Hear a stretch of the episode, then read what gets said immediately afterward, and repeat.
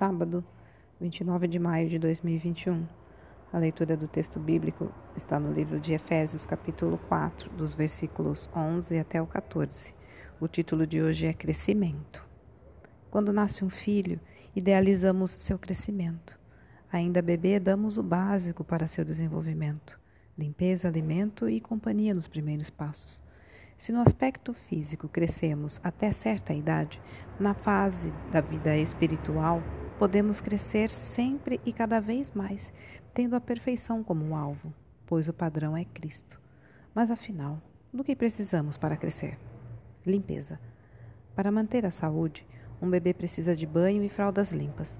Numa horta, é preciso arrancar ervas daninhas para o crescimento sadio da couve.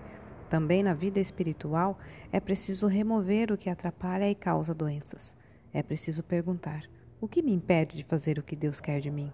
Há algo, algum hábito, algum vício que me deixa espiritualmente doente? Alimentação. Bebês precisam de leite, mas depois das mães lhes oferecem outros alimentos e insiste para que os filhos comam. Crianças espirituais também precisam de leite, isso é, os ensinos básicos sobre Deus, mas depois devem suportar também alimento sólido a fim de amadurecer. A palavra de Deus é o alimento de que precisamos todos os dias.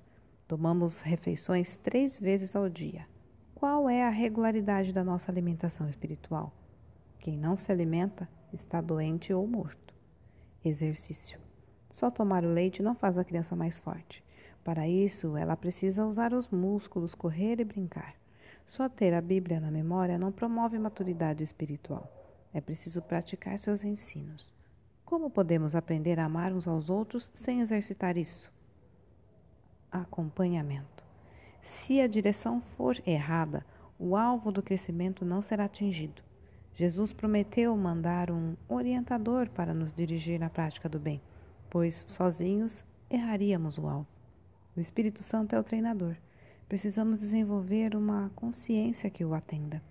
Quem aceita sua orientação torna-se espiritualmente maduro e forte.